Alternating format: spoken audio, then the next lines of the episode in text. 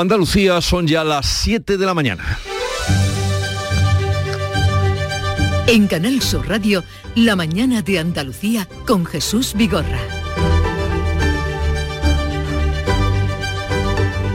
Buenos días queridos oyentes, ya viene amaneciendo, es viernes 27 de mayo, la ley del solo sí es sí y la ley audiovisual va en camino del Senado con el aprobado del Congreso. La primera ley tiene su origen en la violación grupal de los Sanfermines del año 2016 y define el consentimiento sexual de las mujeres, acaba con la distinción entre abuso y agresión sexual, tipifica el acoso callejero y obliga a los menores condenados a recibir educación sexual.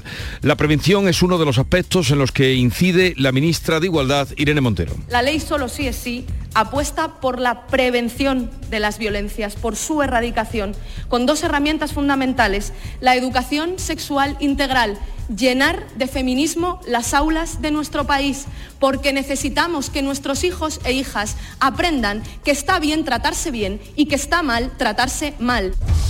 La segunda ley, la audiovisual, también ha salido adelante con la inesperada abstención de Unidas Podemos, que se ha desmarcado por primera vez de una ley del propio gobierno al que pertenece. Los productores independientes eh, están en pie de guerra, creen que salen perjudicados frente a las grandes productoras televisivas. Si no se enmienda en el Senado, avisan de que van a recurrirla a Bruselas. De tribunales, hoy quedará visto para sentencia el juicio al Cuco y su madre por mentir hace 13 años, que ya es tiempo para juzgar este asunto. Los padres van a testificar este viernes otro maltrago para este padre y esta madre que no pueden cerrar la herida abierta por la hija perdida y desaparecida. Primer caso confirmado de virus del mono en Andalucía y primer caso de infección de una mujer en Madrid. Hasta ahora todos eran varones, hay 84 casos en toda España y 17 en estudio en Andalucía. 8 han sido descartados. El consejero se ha mostrado a favor de la compra centralizada de vacunas a través de la Unión Europea. Lo veo correcto, eh, la compra centralizada eh, tenemos que tener un estocaje, porque no sabemos a lo que nos vamos a tener, aunque esperamos eh, que la evolución se vaya normalizando y no haya ningún problema, pero tenemos que tener, que no nos pase como otras veces, sino que tengamos ya un reservorio de vacunación por si fuera en caso de que fuera necesario. Eran las explicaciones que daba el consejero Jesús Aguirre.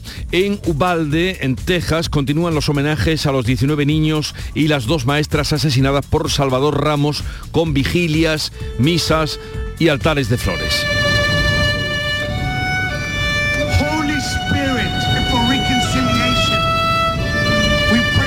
Pero he aquí las contradicciones y los contrastes porque en Houston, Texas, Comienza hoy la asamblea anual de la Asociación Nacional del Rifle. Sus organizadores no han querido ni trasladarla ni posponerla, trasladarla a otro estado o posponerla, puesto que se va a celebrar a tan solo 450 kilómetros de donde ocurrió esta matanza. Asiste Donald Trump, defensor de, armas a los profesores, como medida de protección, una propuesta que también secunda el fiscal de Texas, el republicano Ken Paxton. Las escuelas tienen que protegerse mejor, pero también podemos facultar a los profesores, entrenarlos y permitirles que usen armas. Profesores con pistolas, dirán ustedes. Están locos estos americanos, permítanme. Hablemos ahora de música. Ha muerto a los 60 años Andrew Fletcher.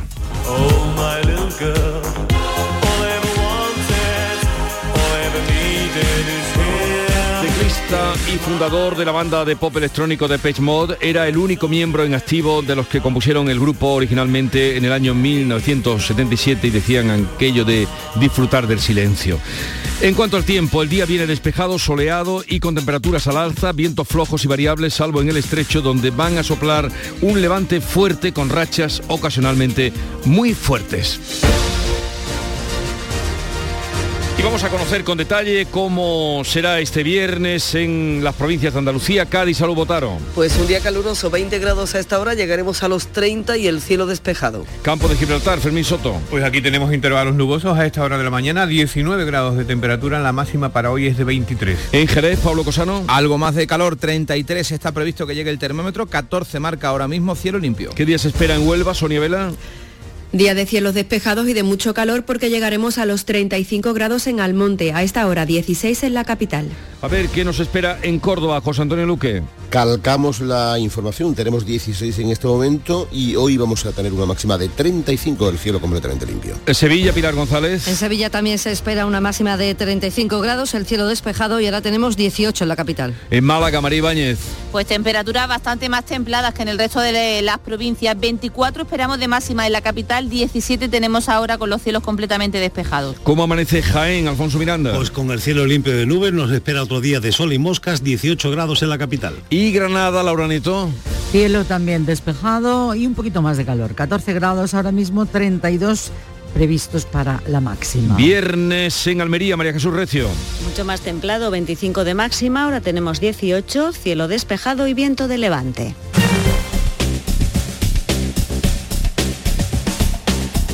Y para saber el estado de las carreteras a esta hora de la mañana, conectamos con la DGT. Nos atiende Lucía Andújar. Buenos días. Muy buenos días. Hasta ahora podemos encontrar algo de complicaciones en Jaén, en la 44 a la altura de Sierra Mágica, sentido Granada, y en Granada, en la 7, en Amuñol hacia Almería, por lo que pedimos mucha precaución en estas vías. Por lo demás, circulación muy tranquila en el resto de red de carreteras andaluzas. No se registran más complicaciones, pero como siempre les insistimos, mucha precaución al volante y no baje la guardia.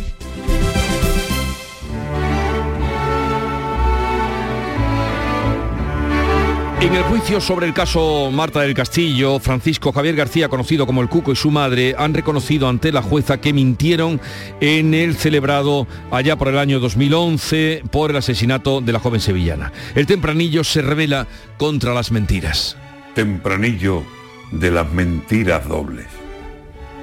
Y es que lo venimos viendo todos desde el primer día. Caso Marta del Castillo. Todo ha sido la mentira vistiéndose de mil formas. Todos en esa cuadrilla no han hecho sino mentir, y si la verdad salía, salía con tanta niebla que acababa hecha mentira. Desde Carcaño hasta el último dieron asco las mentiras.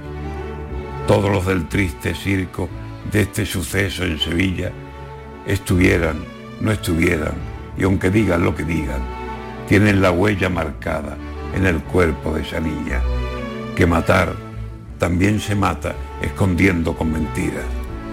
Una vergüenza, una pena, un chuleo, una pesadilla. Si España fuera otra España, y aunque aquí ninguno pía, digo lo de aquella copla, otro gallo cantaría. Antonio García Barbeito que volverá con los romances perversos hoy dedicadas a esas personas que solo están buenas el día que no están malas.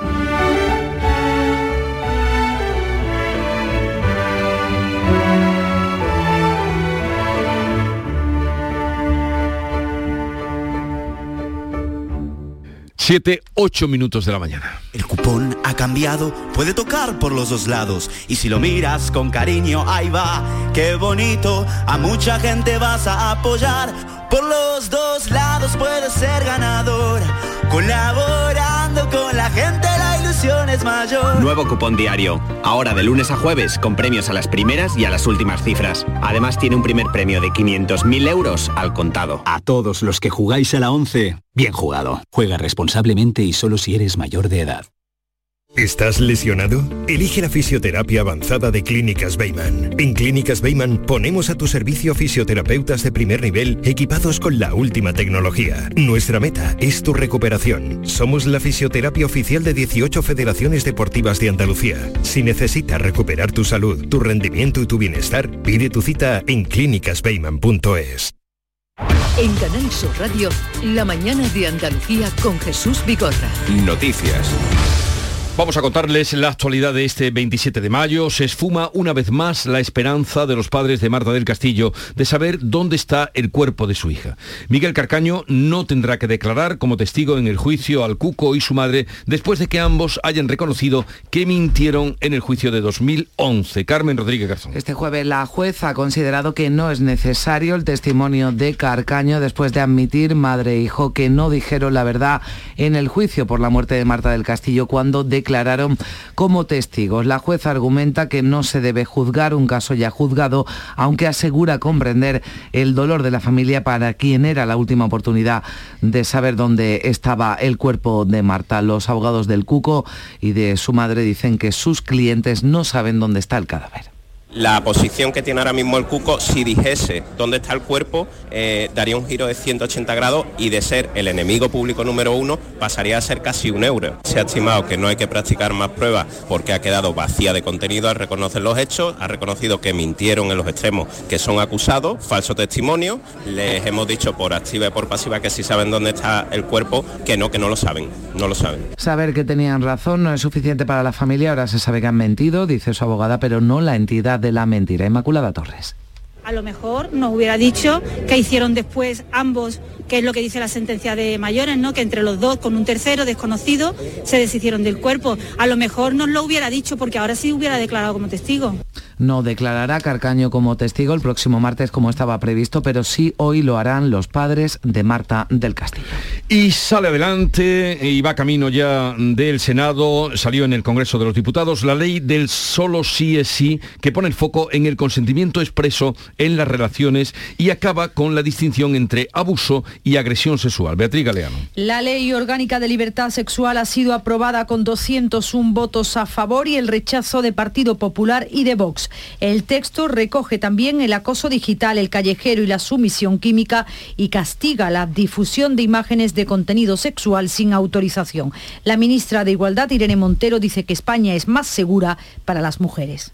La libertad sexual va a ser, por fin, un derecho en nuestro país y vamos a cambiar la violencia por la libertad y vamos a cambiar el miedo por el deseo. España es, desde hoy, un país más libre y un país más seguro.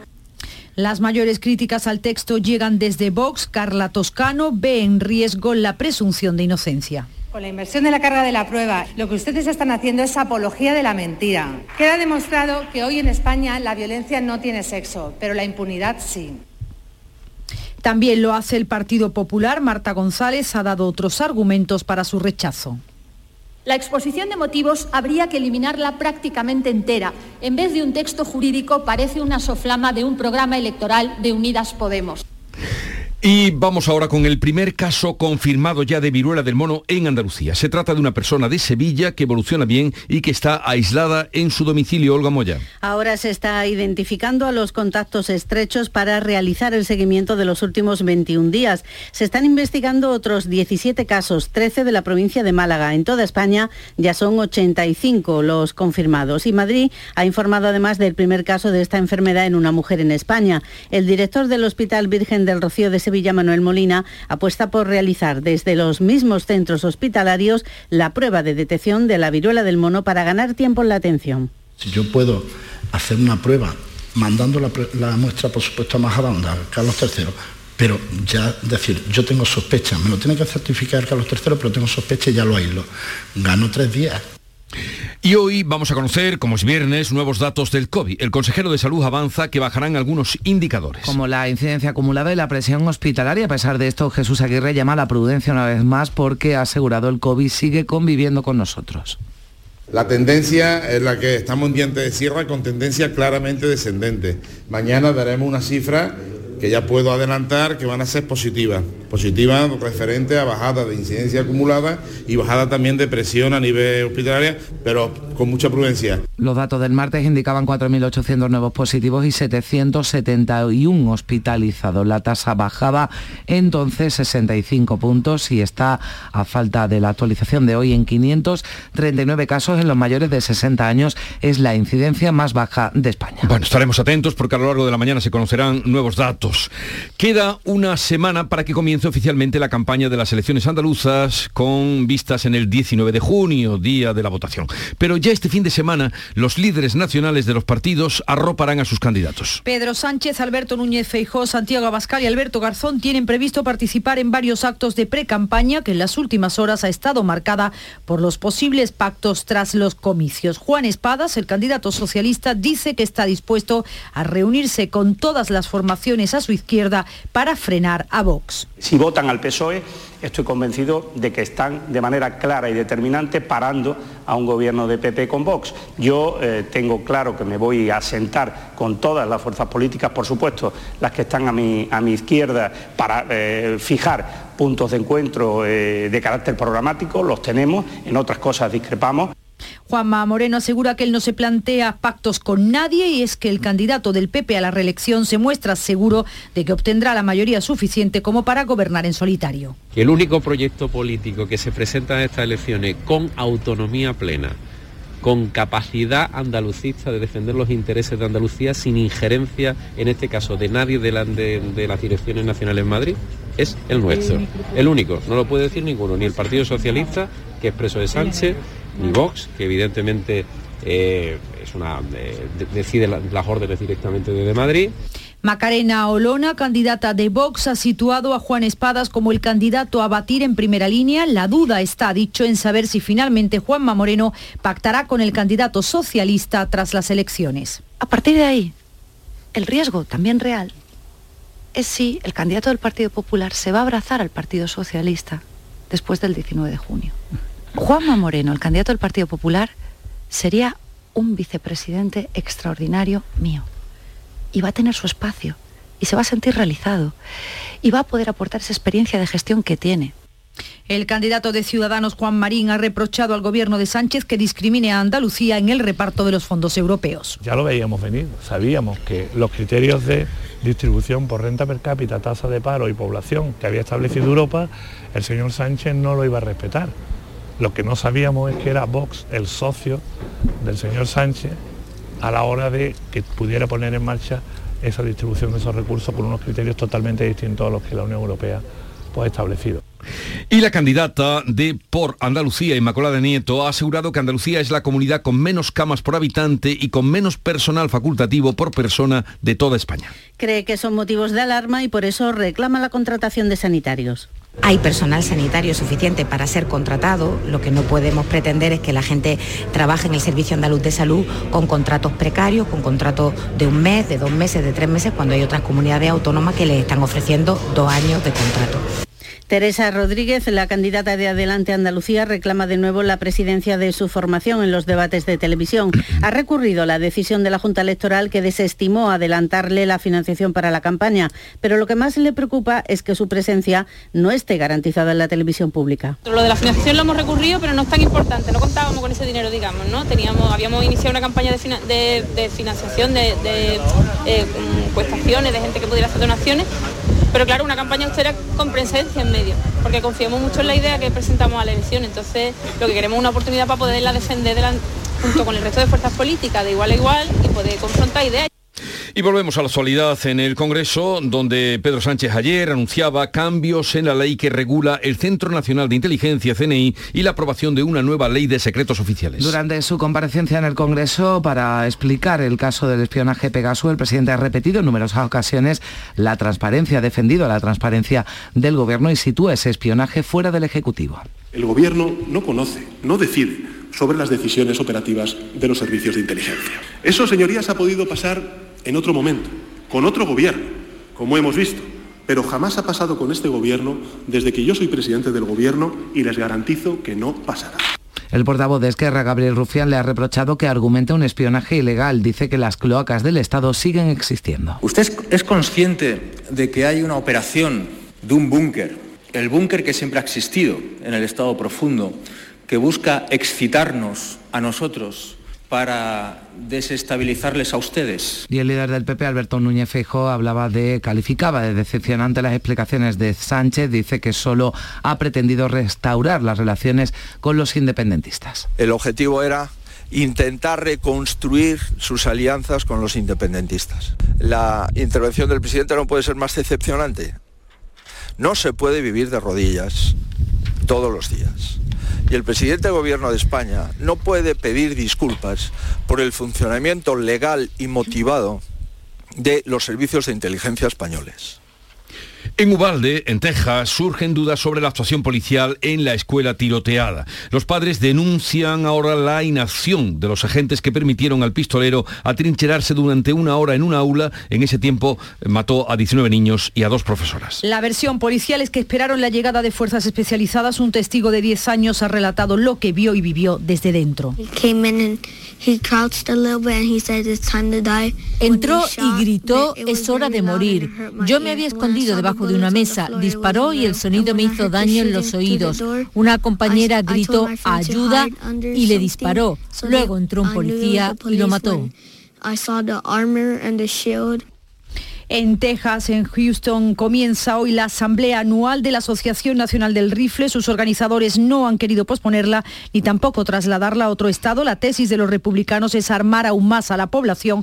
El fiscal de Texas, el republicano Ken Paxton, ha propuesto proteger mejor a las escuelas y también armar a los profesores. Una propuesta que no es nueva, que ya la adelantó Donald Trump durante su mandato y que ya le valió numerosas críticas. Pues ya ven ustedes, todo esto se dice y ocurre a tres días días de la matanza de en la escuela de Ubalde.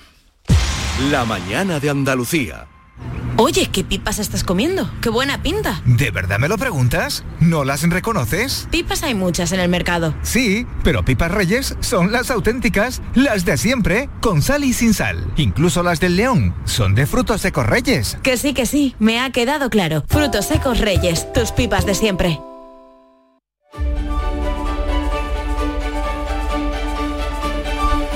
Vamos ahora con la revista de prensa que ya tiene preparada y lista Paco Reyero. Buenos días, Paco.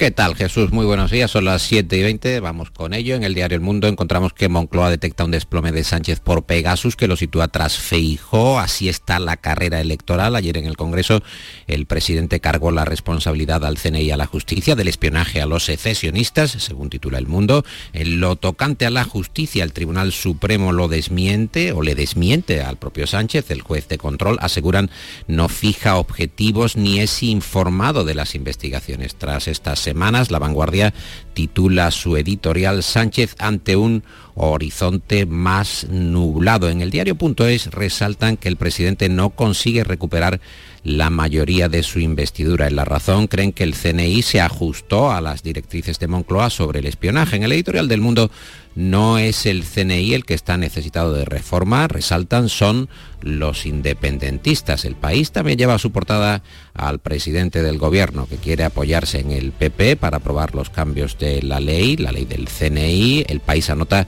que el gobierno saca adelante la ley audiovisual con las abstenciones de Podemos y del PP también. Y también saca adelante la conocida como ley del sí Esta ley es el asunto principal de portada para ABC con este titular, la ministra Montero, que impone por ley convertir al hombre en presunto culpable. El Congreso aprueba la norma que rompe la presunción de inocencia a un abuso y agresión sexual y exige el consentimiento expreso de la mujer con actos explícitos para las relaciones sexuales. El país dedica un editorial a los secretos del Centro Nacional de Inteligencia y valora que el presidente Sánchez haya convertido las explicaciones sobre Pegasus en una propuesta legislativa en torno a inteligencia y ley de secretos, mientras que en este sentido Jesús el español recuerda que eh, la nueva ley de secretos de Sánchez se ha anunciado cuatro veces en un año y lleva bloqueada desde 2017. es un secreto a voces lo que eh, tú cuentas. ¿Y qué otras noticias destaca la prensa? En la vanguardia. El coste de los eh, ciberataques que se duplica en un año en España. El país, la escalada del Euribor que apunta a la mayor alza de las hipotecas desde 2007. En el digital el español, la facturación de las empresas que cae por primera vez en España tras 11 meses de recuperación. Eso sobre las empresas en general, porque Infolibre abre su edición contando que las 55 eh, principales compañías españolas ganaron 61.500 millones en 2021, un 88,4% más, 88,4% eh, más que antes del el COVID. En la razón, el Tribunal de Cuentas que ve incidencias, entre comillas esta expresión, incidencias en el 22% de contratos que Sanidad, el Ministerio de Sanidad, entonces al cargo de Salvador Illa, firmó en 2020 por la pandemia. También en el país encontramos que la Agencia Policial de la Unión Europea amplía sus poderes de manera intensa para eh, la vigilancia electrónica. Europol que va a tener la facultad de solicitar datos sobre ciudadanos a empresas privadas, principalmente a operadoras o a plataformas de Internet con las que operamos a diario muchos ciudadanos, cuando hasta ahora Europol solo se nutría de información suministrada por las fuerzas de seguridad y otras autoridades. Y además eh, va a poder pedir datos sobre personas que no caigan en la eh, categoría prevista hasta ahora. Por ejemplo, la, categoría de sospechoso de delito, o de cómplice, o de condenado, o de testigo, o de víctima. Lo que hace, claro, eh, saltar las alarmas entre aquellos que temen y defienden, lógicamente, la privacidad. Y en cuanto a la actualidad internacional, la matanza de Ubalde, que sigue dando mucho que hablar, y la invasión de Ucrania, que cumple ya su día 93 y Rusia, que canta victoria en el mar de Azov, así lo destacan en el país. También en el país la Unión Europea que condiciona la ayuda a Ucrania a reformas políticas y económicas y mucho con respecto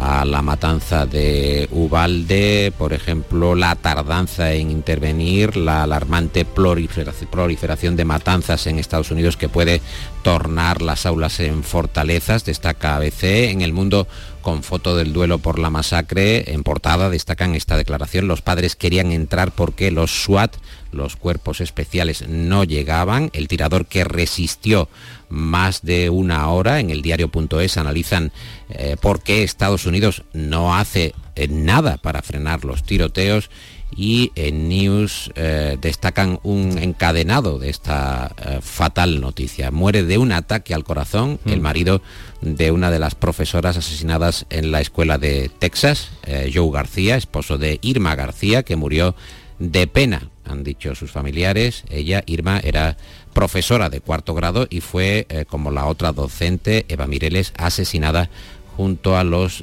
19 eh, niños de Ubalde. Bueno, la desgracia, ya ven, se ceba además sobre ya la, la herida abierta. Nuria Gaciño, buenos días. Buenos días.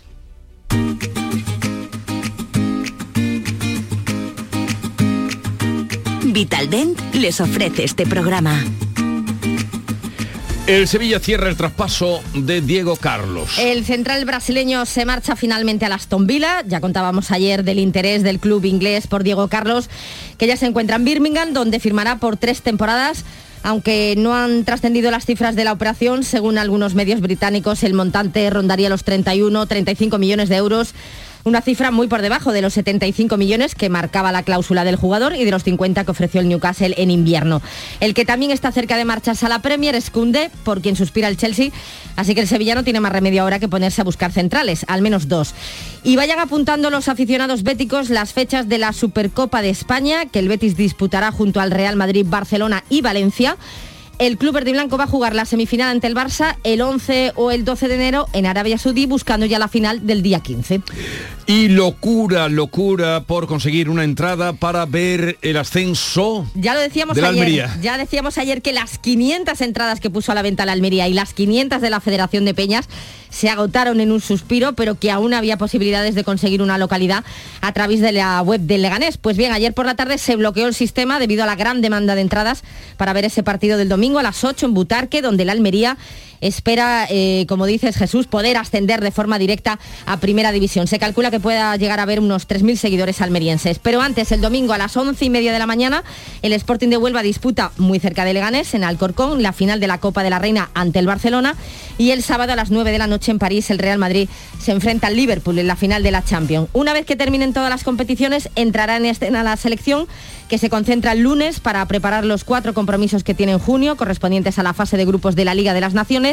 Los dos de casa serán en Andalucía, el 2 de junio ante Portugal en el Benito Villamarín, ya quedan pocas entradas, y donde se han agotado es para la España-Chequia del día 12 en Málaga, en la Rosaleda. A todo esto, la sub-17 se ha despedido del europeo que se celebra en Israel al perder por 1 a 2 con Portugal en los cuartos de final y en Roland Garros tras la victoria de Paula Badosa. Atentos hoy a Rafa Nadal y Carlos Alcaraz. Sonreír mola, pero ¿cuál es tu secreto? Mi secreto es ser transparente siempre. Llevo ortodoncia, pero es invisible.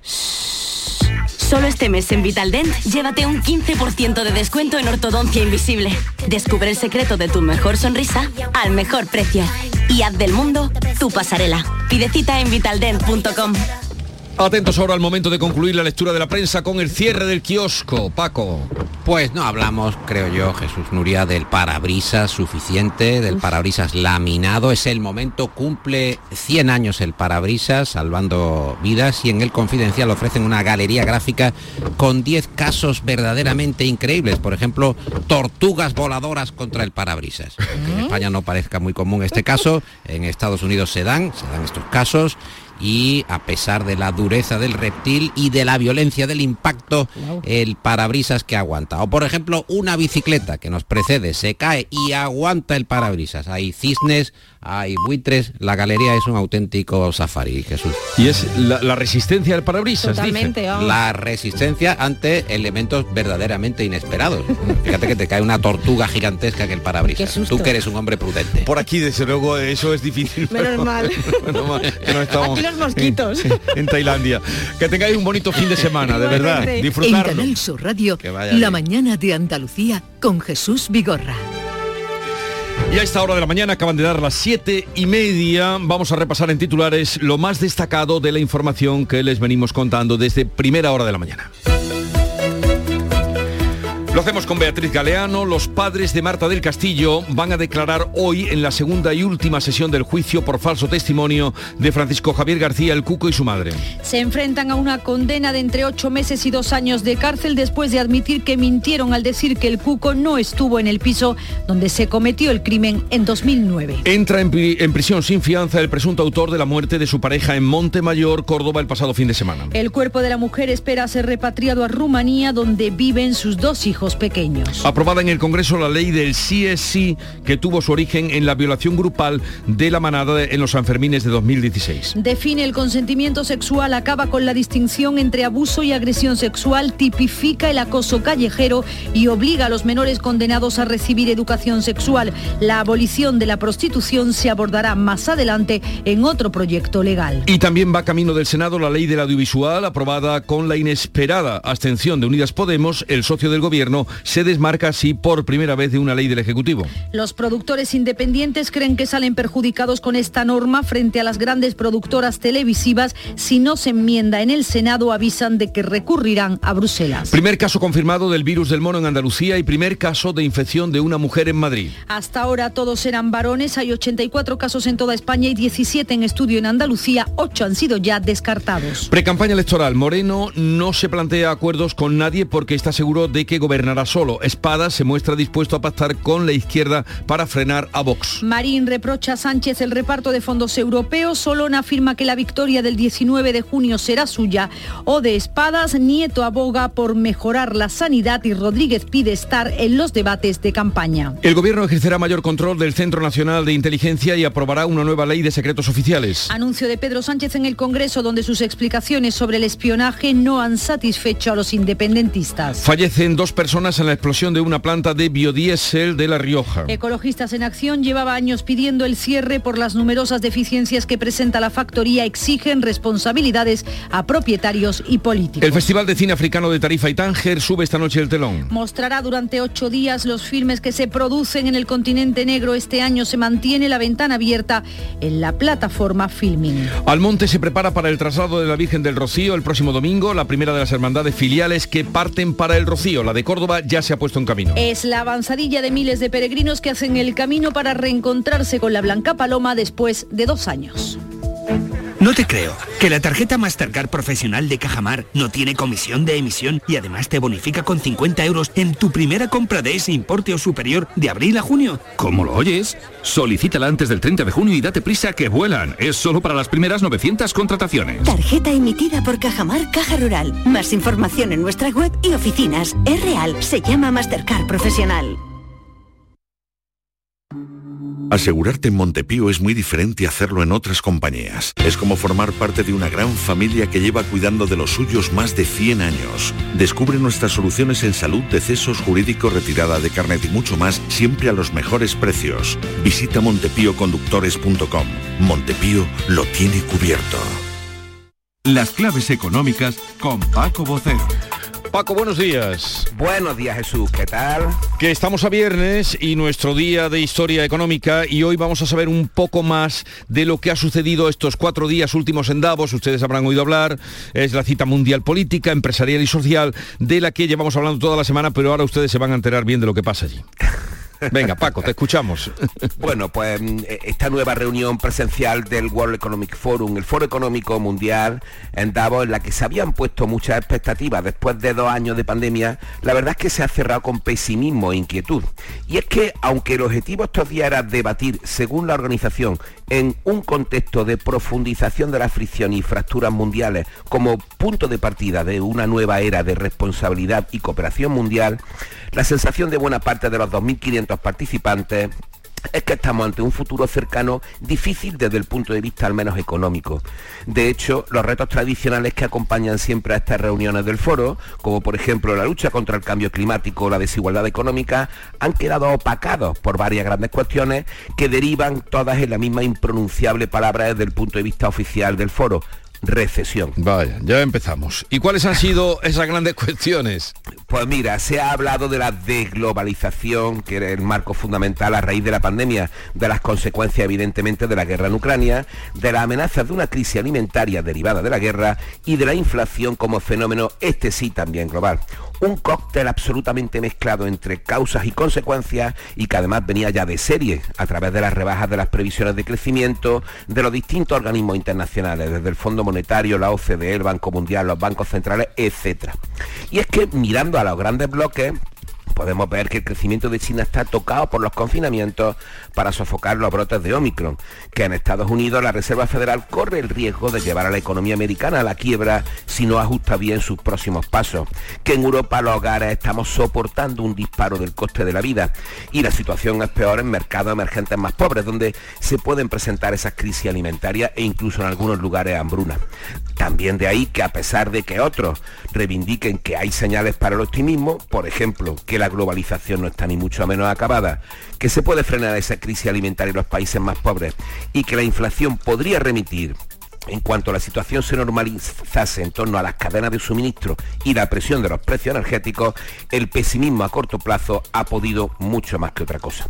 Y es que esa evolución de los datos macroeconómicos de estos tres grandes bloques, Estados Unidos, Europa y China, marcan la pauta además a través de dos focos. Volvemos al mismo, la inflación por supuesto, con una deuda extraordinaria al fondo y el gran reto de los tipos de interés. O sea, eh, concluyendo por todo lo que nos cuentas, que estamos ante un panorama eh, muy complicado. Exactamente, mira, incluso ha habido intervenciones que se han calificado casi de apocalípticas, como la de la del célebre George Soros sobre Rusia y el fin de la civilización, con un Putin enfermo impredecible, o la advertencia de Cristalina Georgieva, la presidenta del Fondo Monetario, sobre una treintena de países que están poniendo trabas al comercio internacional. Sea como fuere, al final lo que ha quedado es esa gran incógnita de que si esta gran crisis global desembocará en otra más compleja, de ahí la palabra recesión, o si las cosas comenzarán a equilibrarse poco a poco sin llegar a tocar ese fondo, que es lo que todos deseamos. Creo que se hace necesario, llegado este momento, y después de, escucharte, de poner un poco de música, Paco, la, la clave musical de la semana. Sí, mira, vamos a irnos hoy con Alan Parsons y su nuevo trabajo, Uroboros, que además va con la voz de Tommy Show, cantante de Sticks. Por cierto, Alan Parsons va a estar este verano por nuestra tierra de gira. Va a estar en Sevilla, en Córdoba, en Marbella, en San Fernando, en Cádiz y en Úbeda. Never leading anywhere, but it's alright.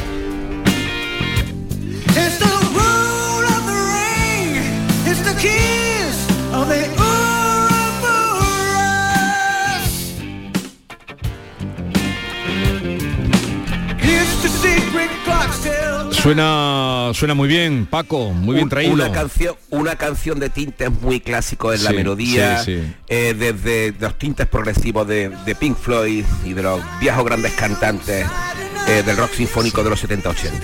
Ahí lo dejamos, Uroboros, y esas citas que tendrá Alan Parson este verano en Andalucía. Buen fin de semana, Paco. Igualmente, hasta el lunes. Lo hago por tus abrazos, por nuestros paseos, los viajes y conciertos juntos, por tu sonrisa y por tus besos. Lo hago por seguir cuidándonos. Llevamos dos años luchando para frenar la COVID-19. Ahora más que nunca la responsabilidad es de todos. Actuemos con precaución y prudencia. Está en nuestra mano mantener todo lo construido. Junta de Andalucía. Disfruta de Andalucía y de la radio hasta enamorarte. Escucha, siente y déjate seducir por una tierra repleta de tradiciones, de una gastronomía de bandera, de patrimonio cultural fascinante y una gente única. En Gente de Andalucía, los sábados y domingos desde las 11 de la mañana con Pepe da Rosa. Quédate en Canal Sur Radio, la radio de Andalucía.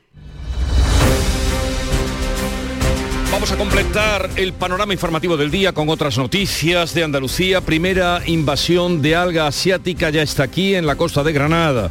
Se ha localizado a lo largo de la playa de la Mamola después de los dos últimos días de temporal de Poniente. Laura Nieto. Los técnicos municipales han, inspecta- ins- han inspeccionado la zona y de momento estudian fórmulas para su retirada. En el estrecho se utilizan sistemas de criba que no son aplicables en la costa de Granada porque aquí no hay arena fina, sino chinorro. El alcalde de la Mamola, Matías González, admite que no saben cómo resolver el problema. Invadía hasta toda la playa, porque hay algunas zonas que, que, que, que no son bastante elevados, incluso las mareas la han enterrado. Lo- Tenemos tenemos un problema porque hay muchísima cantidad y, y aparte de, de ello hay mucha enterrada ya. Entonces, pues hacerlo a mano va a ser un trabajo pues muy, muy, muy laborioso. Las algas han colonizado el litoral.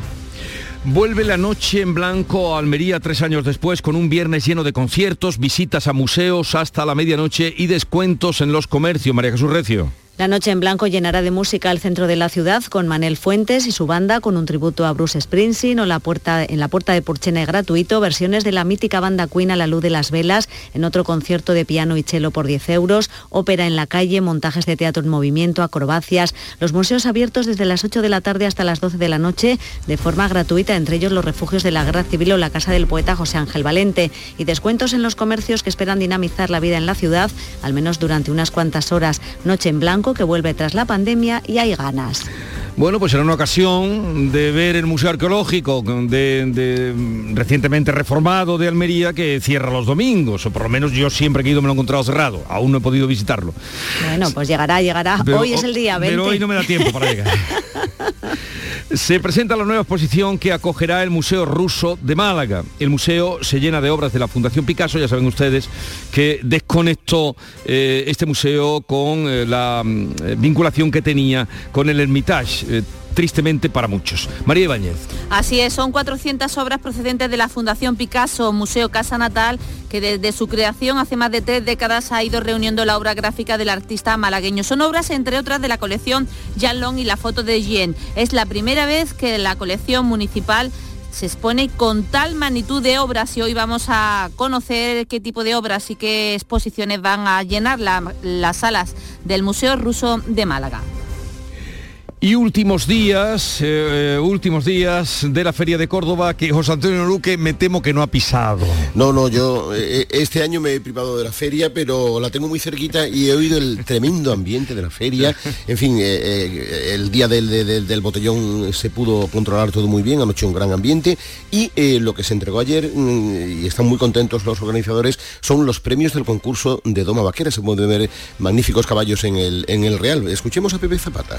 Hoy en día Córdoba no tiene que, envidiarle absolutamente nada a la feria ni de Sevilla ni de Jerez. Nosotros hemos avanzado muchísimo, es cierto, nos queda mucho camino por recorrer, pero bueno, todo va también en función de que el recinto ferial que tengamos, ¿no? Y Córdoba tenemos que pretender que tengamos un recinto ferial, bueno, como creo que nos merecemos todos los cordobeses. A disfrutar de, los caballos en la feria y hoy de, orquestas míticas como Oro y Plata que vuelven a la caseta municipal, en fin, a seguir llenando de ambiente los últimos días de la Feria de Córdoba que acaba, eh, digamos, en la madrugada del sábado al domingo. Bueno, oh, espero que el lunes ya estés totalmente recuperado, querido José Antonio, un campeón ahí que ha estado soportando la semana y sin faltar ni una mañana a la cita con los oyentes. Un abrazo. Un abrazo, Jesús. Tarifa acoge hoy en el Teatro Alameda la gala de inauguración de la decimonovena edición del Festival de Cine Africano que se va a celebrar hasta el 5 de junio. Fermín Soto. Pues sí, el festival cuenta ya las horas para dar el pistoletazo de salida este viernes por la tarde. En esta decimonovena edición, que se va a prolongar hasta el 5 de junio, se van a proyectar más de 60 películas distribuidas en ocho secciones. Este año se mantiene el formato híbrido y habrá una ventana abierta en la plataforma Filming. Como es habitual, también se llevarán a cabo una serie de actividades paralelas, como el programa educativo Espacio Escuela, que cuenta con la colaboración del Consejo Audiovisual de Andalucía y que este año amplía extensiones a Cádiz y Ceuta. Llegamos así a las 7.45 minutos de la mañana, 8 menos cuarto, tiempo para la información local, así es que atentos. En la mañana de Andalucía de Canal Sur Radio. Las noticias de Sevilla. Con Pilar González. Hola, buenos días. Confirmado en Sevilla el primer caso de viruela del mono en Andalucía, mientras que en la audiencia hoy declaran los padres de Marta del Castillo después de que el Cucu haya reconocido que mintió en el juicio por la muerte de su hija y que sí estuvo en el piso la noche del asesinato. Hoy tenemos el cielo despejado, viento de levante más intenso en la Sierra Sur y las temperaturas siguen subiendo. La máxima prevista es de 34 grados en Écija y Morón y 35 en Lebrija y en Sevilla. A esta hora 19 grados en la capital y en las carreteras hay retenciones en la entrada a Sevilla por la A49 de 4 kilómetros, uno por el patrocinio, uno por las autovías de Coria y de Mairena, uno también en el Centenario sentido Cádiz y uno en el nudo de la Gota de Leche sentido Ronda Urbana Norte donde el tráfico es intenso. También es intenso en la entrada a la ciudad por el Alamillo, Puente de las Delicias y Avenida Juan Pablo II. Toda una vida ¿Estás pensando en ponerte ortodoncia invisible? En las clínicas dentales Adeslas nos comprometemos a darte un precio cerrado en tu ortodoncia, con un plan personalizado de pago. Seas o no de Adeslas. Más de 30 años avalan nuestro compromiso con la salud bucodental. Pide tu cita en adeslasdental.es. Primera visita y revisión gratuitas. Deja que te mantengan. ¿Cómo? Comprando tu nuevo Kia Ceto XC del 16 al 30 de mayo en la red Kia de Sevilla. Te llevarás tres años de mantenimiento gratis. Ven a visitarnos en cualquier concesionario de nuestra red. El mantenimiento corre de nuestra cuenta. Consulta condiciones en redkitur.com. Las noticias de Sevilla. Canal Sur Radio. Esta mañana declaran los padres de Marta del Castillo en la segunda sesión del juicio contra el Cuco y su madre que han reconocido que mintieron. Y 13 años después, Francisco Javier García dice que estuvo en el lugar y en la noche del crimen en el piso de León 13. Al reconocer el delito que se les imputa, la juez ha suspendido la declaración prevista del único condenado por este caso, de Miguel Carcaño. La familia de la joven asesinada lamenta que esto no sea así porque esperaba que la comparecencia del asesino de su hija como testigo lleva a aclarar dónde está el cuerpo. Bueno, una sensación pobre para mí, ¿eh? francamente, esperaba más de la jueza, ¿no? De que admitiese a todos los testigos que se nombraron para que eh, acudieran, pero me he quedado a media. Es el abuelo de Marta, el abogado del Cuco ha insistido en que su defendido desconoce dónde está el cadáver de Marta del Castillo, así lo ha dicho. A ver, una cosa es que haya podido encubrir una muerte, pero puede que no sepa efectivamente dónde está el cuerpo, bien porque no lo acompañó a la hora de deshacerse del cuerpo, o bien porque hayan cambiado ese cuerpo de sitio. Pero yo tengo la convicción de que no sabe dónde está, dónde está el cuerpo. Y la abogada de la familia de la víctima, Inmaculada Torres, lamenta también que la jueza haya decidido suspender más pruebas periciales y entiende que ahora el Cuco ha reconocido que estuvo en el piso del crimen y que eso tendría que tener otras consecuencias. Que reconoce que ha influido en la sentencia que se dictó en la sección séptima, porque esa mentira dio lugar a que se trasladara al momento de la desaparición del cuerpo, desde desde la una y media de la madrugada, como decía la sentencia de menores, hasta las diez y media, como decía la sentencia de mayores, lo cual nos trastoca todo lo que son los hechos probados de una y otra sentencia. Hoy declaran los padres de Marta del Castillo, se les va a preguntar si se sienten perjudicados por la mentira del cuco y de su madre. Y más asuntos, se lo avanzamos, la Consejería de Salud ha confirmado en Sevilla el primer caso positivo de viruela del mono en Andalucía. Evoluciona favorablemente y está aislado en su casa en nuestra provincia. Se están identificando los contactos estrechos para hacerles un seguimiento durante 21 días desde la exposición. Hay un segundo caso en estudio en Sevilla a la espera de los resultados definitivos que analiza el Instituto Carlos III de Madrid. En este sentido, el director del Hospital Virgen del Rocío, Manuel Molina, considera que sería importante que los propios centros hospitalarios pudieran hacer la prueba de detección de la viruela para ganar tiempo en la atención. Si yo puedo hacer una prueba mandando la, muestra, por supuesto, a Majadahonda, Carlos III, pero ya decir, yo tengo sospecha, me lo tiene que certificar Carlos III, pero tengo sospecha y ya lo aíslo. Gano tres días y ha comenzado la cuenta atrás para la celebración de la Romería del Rocío para garantizar la seguridad de todos los peregrinos. Desde el Plan Romero se ha entregado desfibriladores y equipos de extinción de incendios a las hermandades rocieras que peregrinan por los caminos de Sevilla. El viceconsejero de Presidencia, Antonio Sanz, ha insistido en la importancia de fomentar la autoprotección. Un rocío que queremos cardioprotegido y autoprotegido y un rocío que con los desfibriladores estoy convencido que con ese segundo que, se puede evitar eh, pues se salvan vidas. También vamos a entregar equipos de extinción de, de incendios para prevenir, dado que entramos en periodo de máximo riesgo. Todo esto buscando la máxima seguridad para los romeros. El plan Romero se activa el lunes en los caminos de Sevilla, 7 de la mañana y 50 minutos.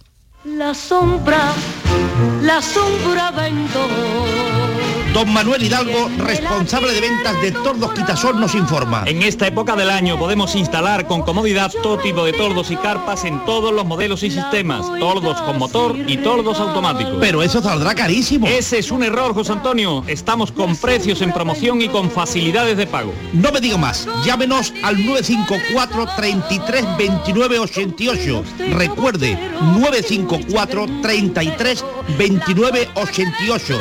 Y olvídese de aquello ya tan lejano de... Leopoldo, échame el tordo. Y pase a la modernidad, a... Corrito, dale al botoncito. Tordos y carpas quitasol, la sombra de Sevilla. La sombra, la sombra. En Canal Sur Radio, las noticias de Sevilla.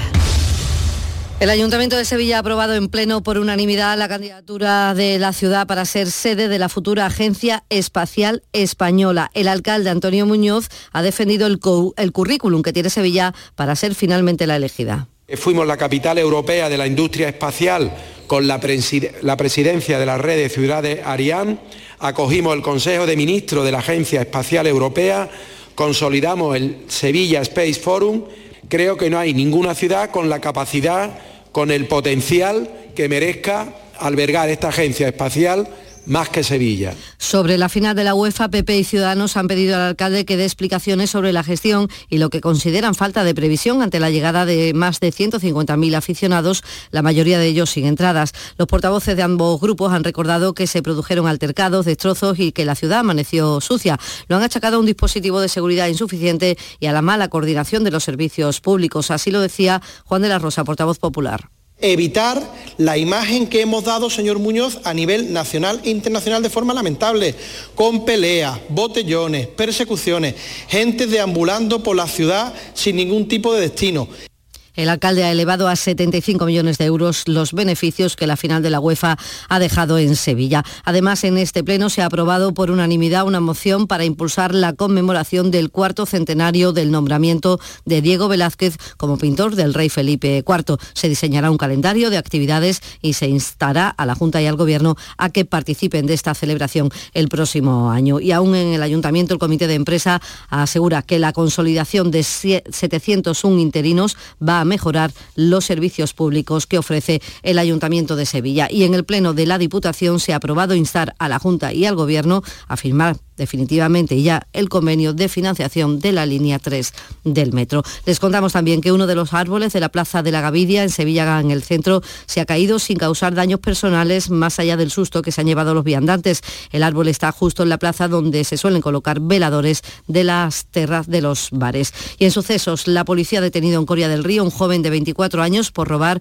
en un salón de juego. Según cuenta la portavoz policial Estíbaliz Marín, actuó en compañía de otro, iba armado irrumpió en el establecimiento acompañado de otro varón y exhibiendo un arma de fuego con la que amenazó al empleado con la intención de apoderarse de la recaudación. Después ambos huyeron en un vehículo que había sido sustraído días antes del robo y la Policía Nacional ha detenido en Écija a un hombre que ocultaba en su vehículo 200 kilos de tabaco de contrabando. Les contamos además que la ciudad acoge este fin de semana las últimas funciones de la Feria Internacional del Títere de Sevilla y que el onubense Manuel Carrasco batirá el próximo 11 de junio en el Estadio de la Cartuja el récord de asistencia a un concierto de un solo artista en la historia de nuestro país. Van a acudir 74.345 personas.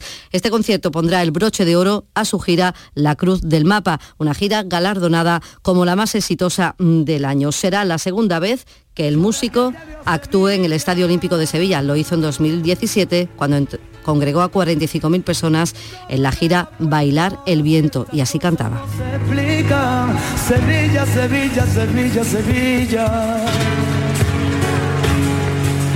Voy a quererte esta noche, noche ya hasta que tú me lo pidas.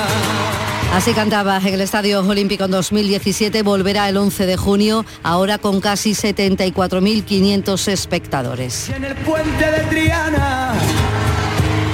A esta hora 18 grados en Marchena, 17 en Villa Manrique, 19 en Sevilla.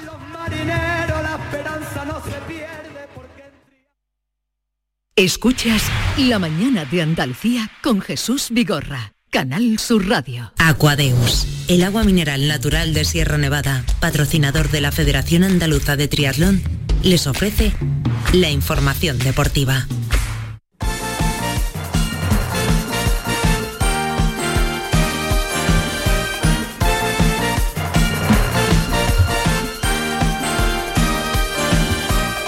8 menos 5, tiempo ya para el deporte. Nuria Gaciño, ¿qué tal? Muy buenos días. Buenos días. Bueno, tenemos ya el primer traspaso importante del verano, lo ha hecho el Sevilla y ha sorprendido Nuria por la rapidez con la que se ha hecho. La verdad es que esperábamos que por Diego Carlos el Sevilla tensase un poquito más la cuerda, ¿no? Eh, ya veremos qué explicaciones dan desde el club de Nervión, pero pensábamos que se iba a demorar un poco más por aquello de que a buen seguro que había más pretendientes, más ofertas por Diego Carlos, aunque la de Aston Villa pues eh, parecía la más formal, al menos era con el que se estaba negociando. El central brasileño ya se encuentra en Birmingham, donde hoy está previsto que pase reconocimiento médico y si todo va bien firmará para las próximas tres temporadas. No se han hecho oficial las cifras de la operación, pero según informan algunos medios británicos, el montante rondaría los 31, 35 millones de mm. euros, una cifra muy por debajo de los 75 millones que marcaba la cláusula del jugador y de los casi 50 eh, 45 que llegó a ofrecer el Newcastle en el pasado mercado invernal. En cualquier caso, es la primera salida en el Sevilla. Todo parece indicar que la próxima será la de Cundé, pretendido por el Chelsea. Vamos a ver si esta es inminente mm. o por el contrario se demora un poco más por aquello de que el Sevilla ya no tiene tanta urgencia tras el traspaso de Diego Carlos. De lo que sí tiene urgencia es de ir buscando ya centrales. Mm. En el Granada también hay urgencia. No vale solo soltar. Exactamente. Hacía falta el dinero, pues ya que se tiene el dinero hay que comprar ahora. En el Granada también hay urgencia por ir confeccionando un nuevo equipo para la próxima campaña. La propiedad quiere seguir contando con jugadores como Montoro, Germán o Escudero, quienes de momento están a la mm. espera, como también están a la espera de firmar sus renovaciones en el Cádiz a Capo y Alex Fernández. El que está muy contento de seguir una temporada más en el Betis es Camarasa y fíjate, si está agradecido por esa mm. renovación que, mm, que, se va a quedar sin vacaciones para recuperarse. no podría hacer otra cosa, o sea, mi cabeza no podría irse de vacaciones. O sea, yo ahora lo que necesito es cada día dar un paso hacia adelante y notar mejor eh, la rodilla y su evolución y bueno, solo me queda trabajar y trabajar, ¿no? Pues ojalá, ojalá lo veamos ya recuperado en la Liga y en la Supercopa de España, que ya tenemos fecha 11-12 de enero será la semifinal del Betis frente al Barcelona. Los otros dos, eh, Real Madrid y Valencia, se verán las caras también en esa segunda semifinal y la final será el día 15. Bueno, pues ya lo saben, ya hay fecha también para esa Supercopa de España. Bueno, hablaremos de fichaje de Supercopa, pero lo más inminente, lo que queremos contar ya el domingo es que la Almería va a estar en primera división, va a estar arropado el Leganés por unos 3.000 aficionados. La demanda ha sido espectacular. Contábamos ayer lo de las 500 entradas que puso a la venta la Almería, las 500 de la Federación de Peñas que se agotaron en un suspiro, pero que aún quedaba la opción de la web de Leganés. Pues fue tal la demanda ayer por la tarde que se bloqueó el sistema a la hora de intentar conseguir una entrada para ver esa gran final, ese partido del domingo a las 8 en Butarque, donde la Almería espera poder ascender de forma directa a primera. Se calcula, por lo tanto, que pueda llegar a haber unos 3.000 seguidores almerienses.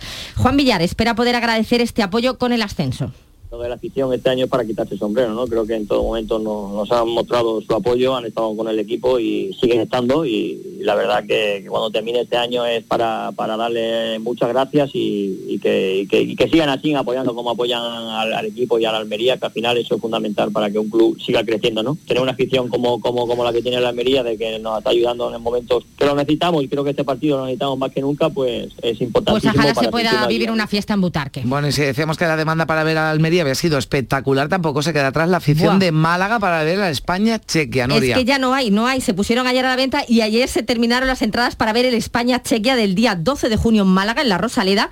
El otro que se juega en casa es el del 2 de junio, el España-Portugal, en el Benito Villamarín. Aquí aún quedan, pero pocas. Hmm. Partidos los dos correspondientes a la fase de grupos de la Liga de las Naciones. Luego tendrá que disputar dos fuera de casa. Y las dos citas importantes también, además del partido de la Almería, la final de la Copa de la Reina, el Sporting de Huelva frente al Barcelona a las once y media de la mañana del domingo y la final de la Champions, Real Madrid-Liverpool, el sábado a las 9. Bueno, pues ya saben, tienen fin de semana entretenido. Hasta aquí el deporte. Aquadeus, ahora más cerca de ti, procedente del manantial Sierra Nevada. Un agua excepcional en sabor, de mineralización débil que nace en tu región. Aquadeus Sierra Nevada es ideal para hidratar a toda la familia. Y no olvides tirar tu botella al contenedor amarillo. Aquadeus, fuente de vida, ahora también en Andalucía.